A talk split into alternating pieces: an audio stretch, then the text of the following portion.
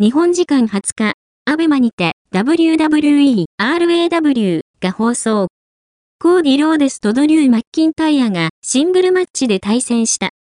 現在、WWE の中心にあるコーディ・ローデスは、四面楚歌の状態にある。ロイヤルランブルで優勝したコーディは、ローマン・レインズが持つ WWE ユニバーサル王座への挑戦権を獲得するも、一時はザ・ロックへ譲り渡した。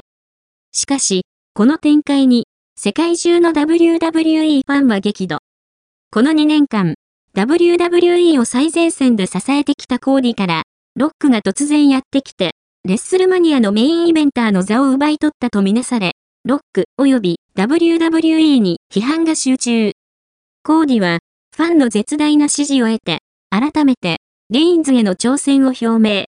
これに逆上したロックは、あの愛一族の血の絆をもってレインズ率いるザ・ブラッドラインに加入してコーディ潰しを宣言。さらに、以前から構想を展開していた中村晋介が、再びコーディを付け狙い始め、結果的に中村と結託する形となったドリュー・マッキンタイヤも敵に回して戦っている。先週の RAW では、コーディをサポートするサミ全員が中村とシングルマッチを実施。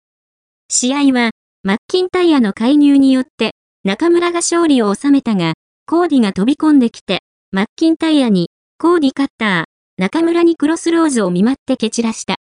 この日は因縁深まるコーディとマッキンタイヤのシングルマッチが実施。会場が大コーディコールに包まれる中で試合が始まるが、マッキンタイヤが体格差を活かしたパワーファイトで圧倒。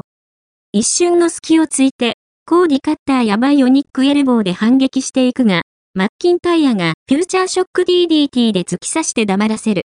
マッキンタイヤの優勢は続くが、コーディがトップロープを踏み台にコーディカッター。上空のレッスルマニアのロゴを指さしておたけびを上げたコーディだったが、突然、ジミー・ユーソがリングに乱入。